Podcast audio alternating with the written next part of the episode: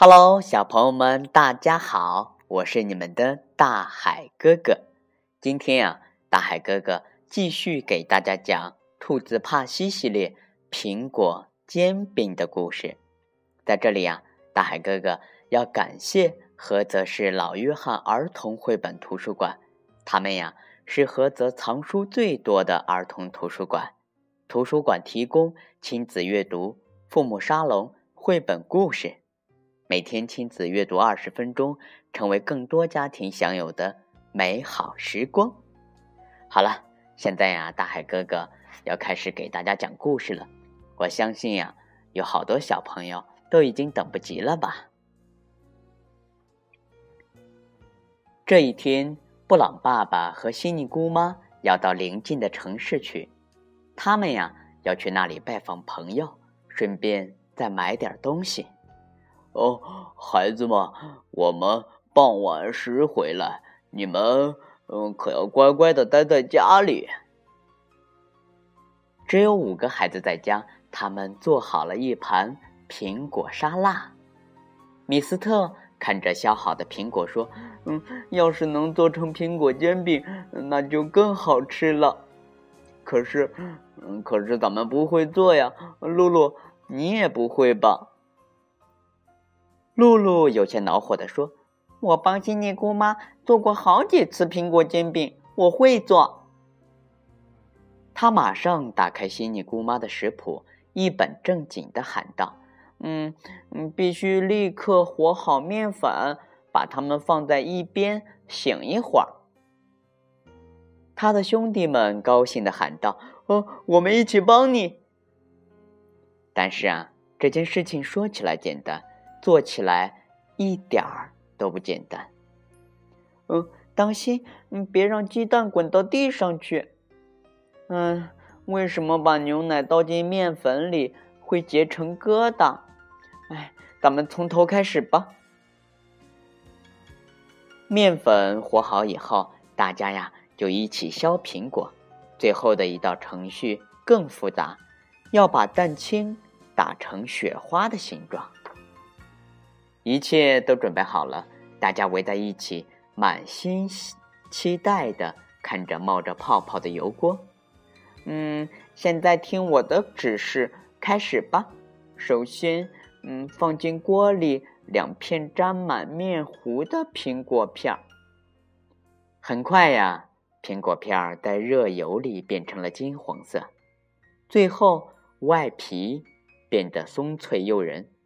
他的兄弟们都催促道：“嗯嗯，太香了，快一点，接着炸。”露露得意地说：“嗯，你们别着急，你们这帮馋猫，这次我要多放进去一些。”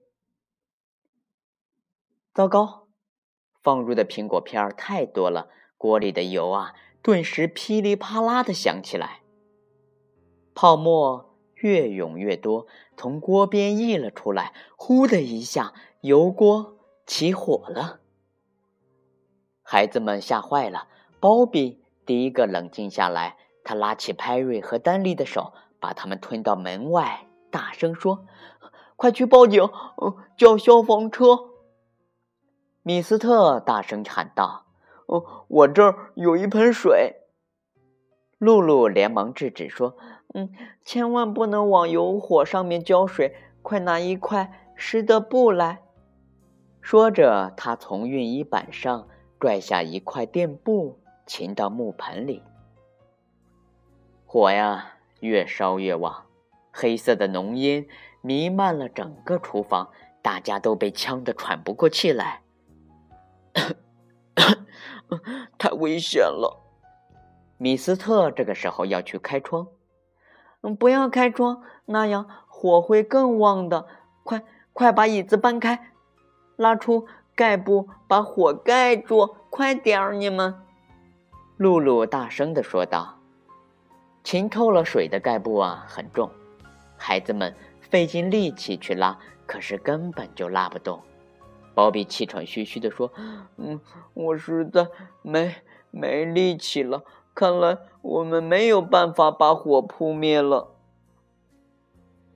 突然，四只戴着手套的大手抓住了盖布。孩子们，往后退！原来是消防员冲到了火盆前，用盖布一下子把火盆盖住了。大火呀，立刻就熄灭了。一股呛人的白烟冒了出来，快拿灭火器来，往这儿喷！